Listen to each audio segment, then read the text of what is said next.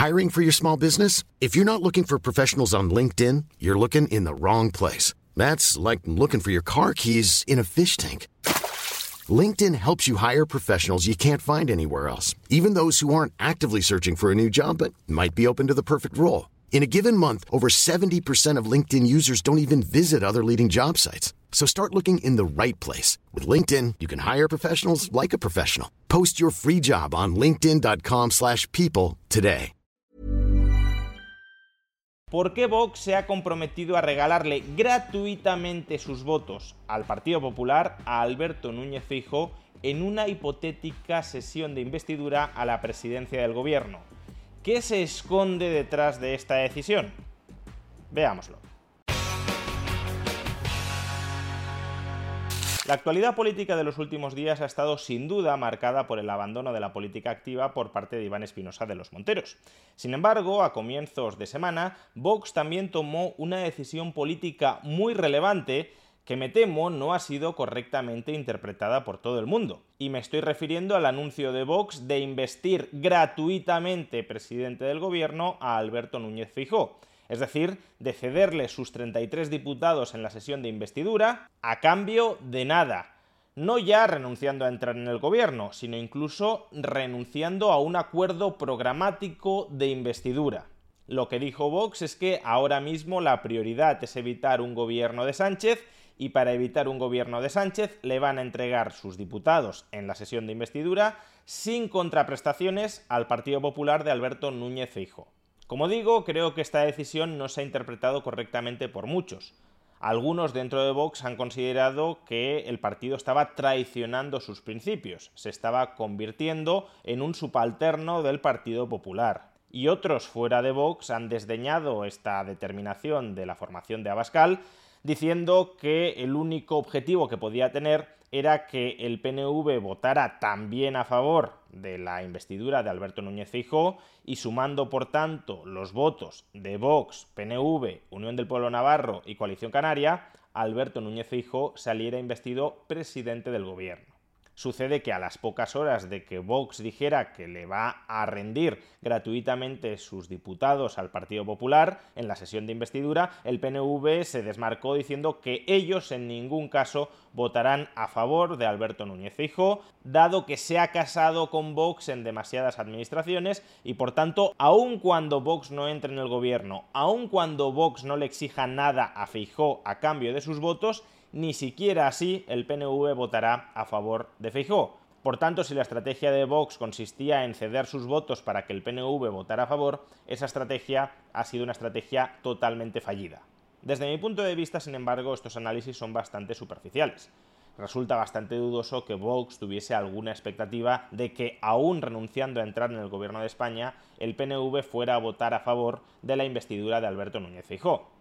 Pero si este no era el objetivo de anunciar que Vox le cedería gratuitamente sus votos en la investidura a ¿por qué Vox hace esto? ¿Qué busca exactamente Vox con este anuncio? Pues lo voy a resumir diciendo que Vox busca cohesionar, amarrar, mantener unido el bloque de la derecha. Aquí hay dos cifras fundamentales que no debemos perder de vista. 171 y 172.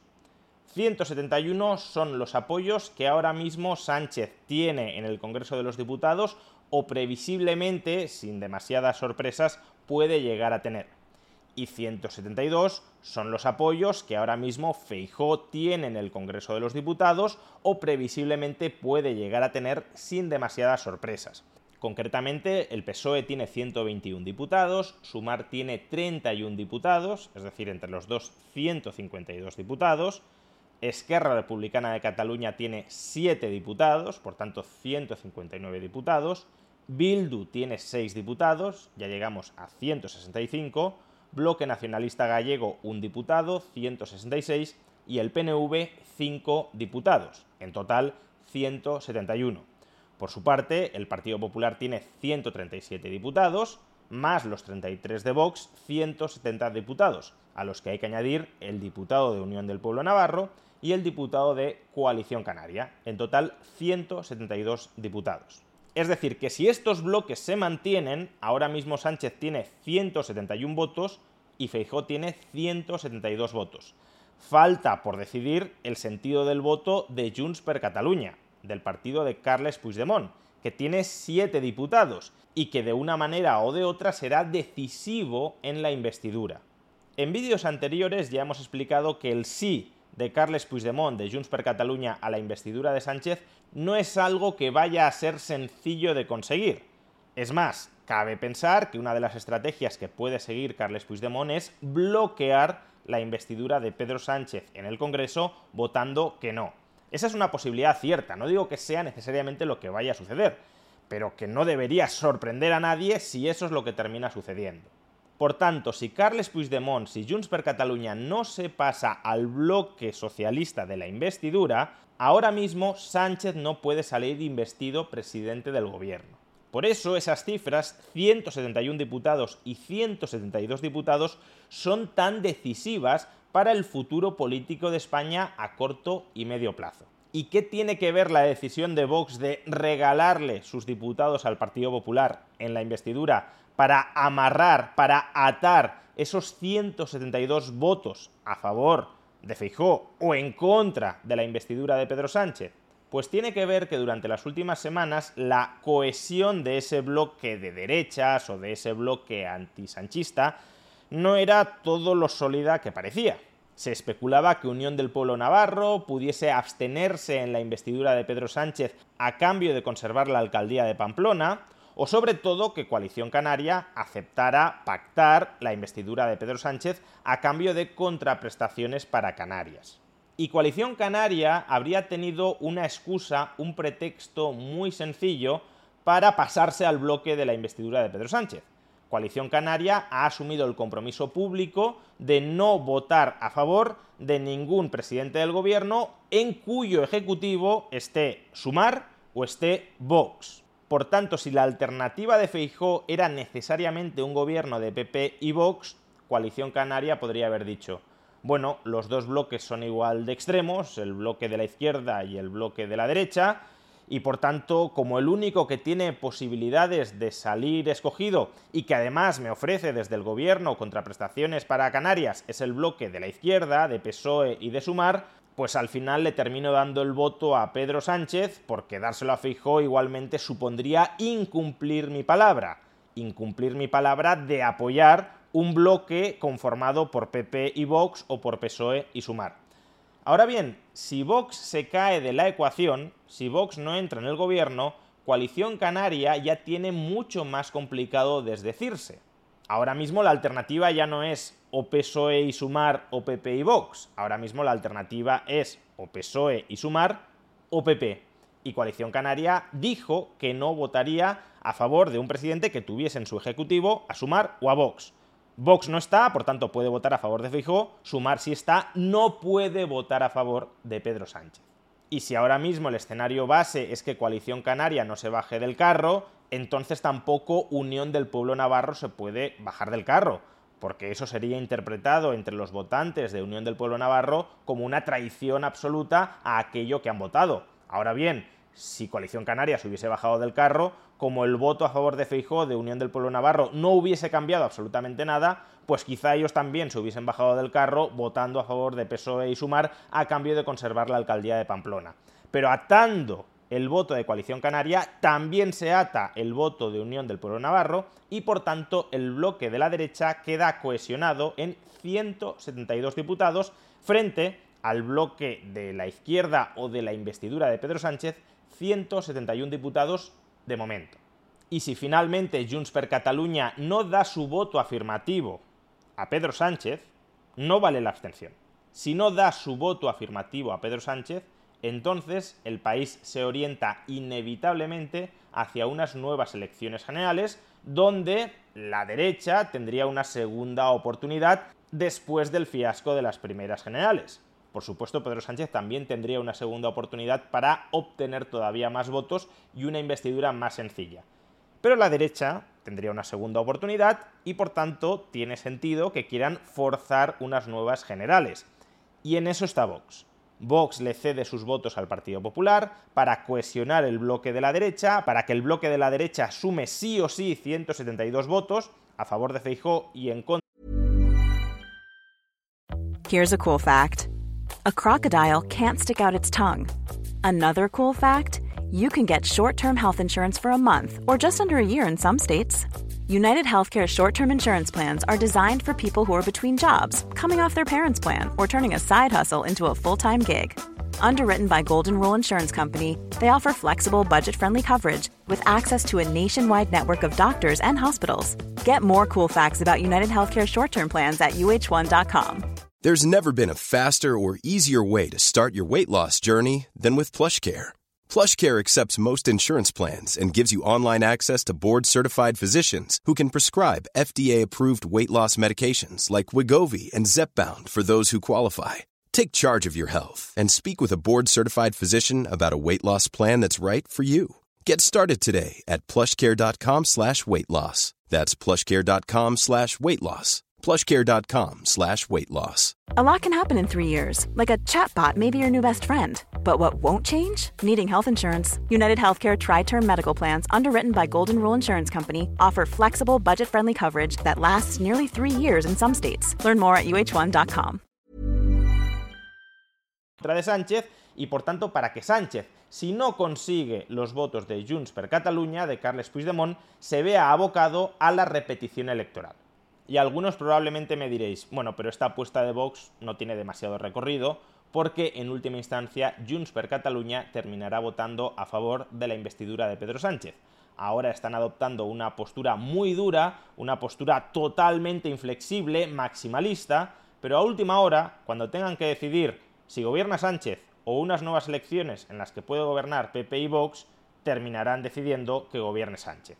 Desde mi punto de vista, el análisis no es ni mucho menos tan sencillo, porque estamos intentando extrapolar la lógica de la política española a la lógica de la política del independentismo catalán, que está divorciado emocional y sentimentalmente de la política española.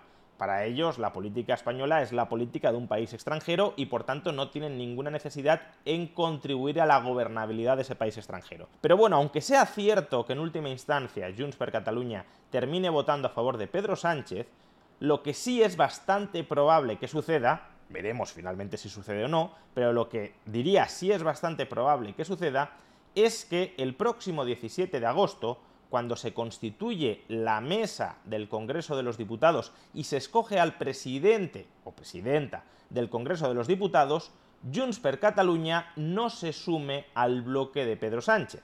Al fin y al cabo, si Junts per Catalunya ya le entrega ahora su voto favorable a Pedro Sánchez, quedaría muy claro que en la investidura también le terminaría entregando el voto favorable. De modo que el poder de negociación de Junts per Catalunya, si ahora le regala casi a cambio de nada la mesa del Congreso y la presidencia del Congreso a Pedro Sánchez, su posición negociadora se vería tremendamente debilitada. De hecho, aunque quieran terminar votando a favor de la investidura de Sánchez, tiene sentido que de entrada le quieran dar un susto oye, no te creas que nuestros votos los tienes asegurados.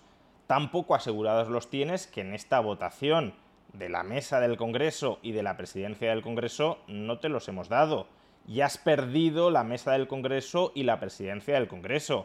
Por tanto, ya te vale la pena empezar a subir lo que nos estás ofreciendo si quieres que te terminemos apoyando en la investidura. No nos va a temblar el pulso a hacer lo mismo que ya hemos hecho, hechos consumados, con respecto a la mesa del Congreso y a la presidencia del Congreso. Por tanto, no descartaría en absoluto que en esa votación Junts per Catalunya se voten a sí mismos o voten nulo, y por tanto, si esto es así, si Junts per Catalunya en la votación a la presidencia del Congreso y a la mesa del Congreso del próximo 17 de agosto no participa a favor del bloque de Pedro Sánchez, en ese caso, el presidente o presidenta del Congreso será del Partido Popular y sobre todo el bloque de la derecha PP, Vox, Unión del Pueblo Navarro y Coalición Canaria tendrán mayoría en la mesa del Congreso. ¿Y esto qué significa? Pues significa que aun cuando finalmente Pedro Sánchez termine saliendo investido presidente del gobierno con los votos favorables de Junts per Catalunya, se va a enfrentar a una legislatura absolutamente infernal para poder gobernar. Recordemos, si la derecha termina controlando la mesa del Congreso, Pedro Sánchez tendrá en contra durante esta legislatura a la mesa del Congreso de los Diputados, al Senado y a las comunidades autónomas mayoritariamente gobernadas por el Partido Popular. Es más, incluso en el Congreso no tendrá una mayoría parlamentaria clara para aprobar nada. No solo es que la mesa no la controles y por tanto no controles los tiempos de la actividad parlamentaria, es que incluso con retraso no hay garantía de que apruebes absolutamente nada. Por tanto, sería una legislatura que previsiblemente Pedro Sánchez trataría de abortar anticipadamente. Si no puede gobernar, si no puede aprobar nada, si todo lo que aprueba se retrasa muchísimo y se termina tumbando, o termina siendo parcialmente anulado, no ejecutado en las comunidades autónomas, es una legislatura muerta. Es una legislatura donde sí, Pedro Sánchez ocupará la Moncloa, pero de facto no tendrá capacidad para gobernar.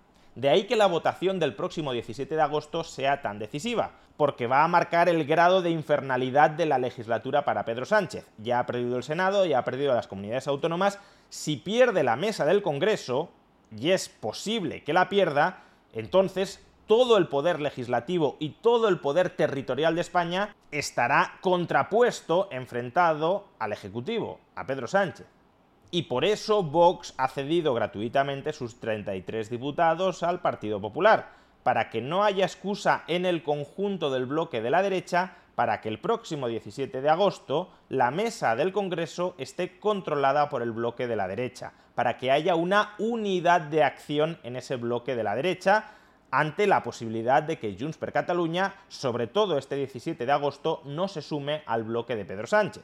Y por eso, por cierto, desde el Partido Socialista Obrero Español están tan nerviosos con este escaño que baila entre ambos bloques, 171-172. Desde la misma noche electoral, el Partido Socialista trató de transmitir a todo el mundo que la investidura ya estaba hecha, que era evidente que el Partido Socialista y Pedro Sánchez habían ganado las elecciones porque tenían mayoría parlamentaria para salir nuevamente reelegidos. En realidad, esta mayoría parlamentaria, a falta de Junts per Catalunya, no está por ningún lado. Repito, ahora mismo el PSOE tiene 171 diputados y el PP 172. Si el PSOE consiguiera arrebatarle en el recuento electoral un diputado al PP, entonces las tornas cambiarían el PSOE ya tendría 172 diputados y el PP 171, con lo cual el próximo 17 de agosto la mesa del Congreso claramente estaría, aparecería controlada por el bloque de la izquierda. Y por eso el PSOE, después de haber pedido el recuento de 30.000 votos nulos en Madrid a la Junta Electoral Provincial y haber sido rechazada esa petición por la Junta Electoral Provincial, después de recurrir a la Junta Electoral Central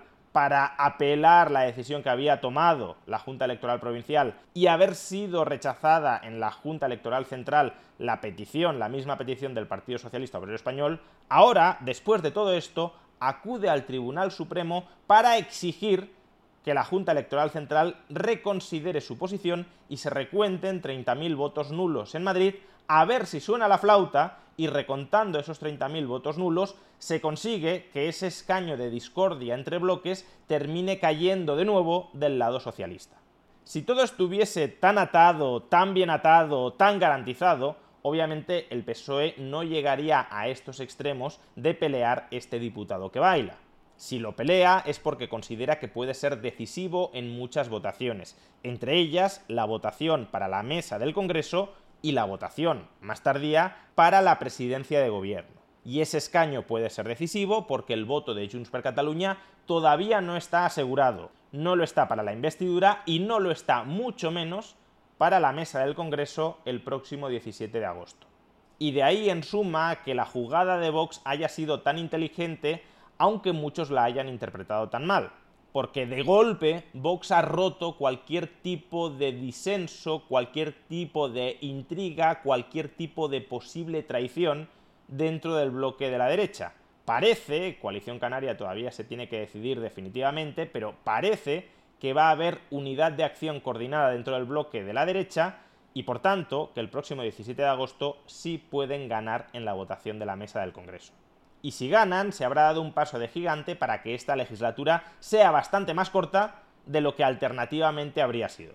Y si ganan, buena parte del éxito estratégico de esa victoria le corresponderá a Vox, porque cuando parecía que se estaba desuniendo el bloque de la derecha, Vox regaló sus votos gratuitamente al Partido Popular y eso generó un efecto de prietas las filas si Vox no entra en el gobierno, ya no hay excusa de coalición canaria para votar a Pedro Sánchez Y si Coalición Canaria no vota a Pedro Sánchez, Unión del Pueblo Navarro todavía menos. La decisión de Vox que muchos no entendían o que despreciaban como mero teatrillo mediático de esta formación puede terminar definiendo la presente legislatura.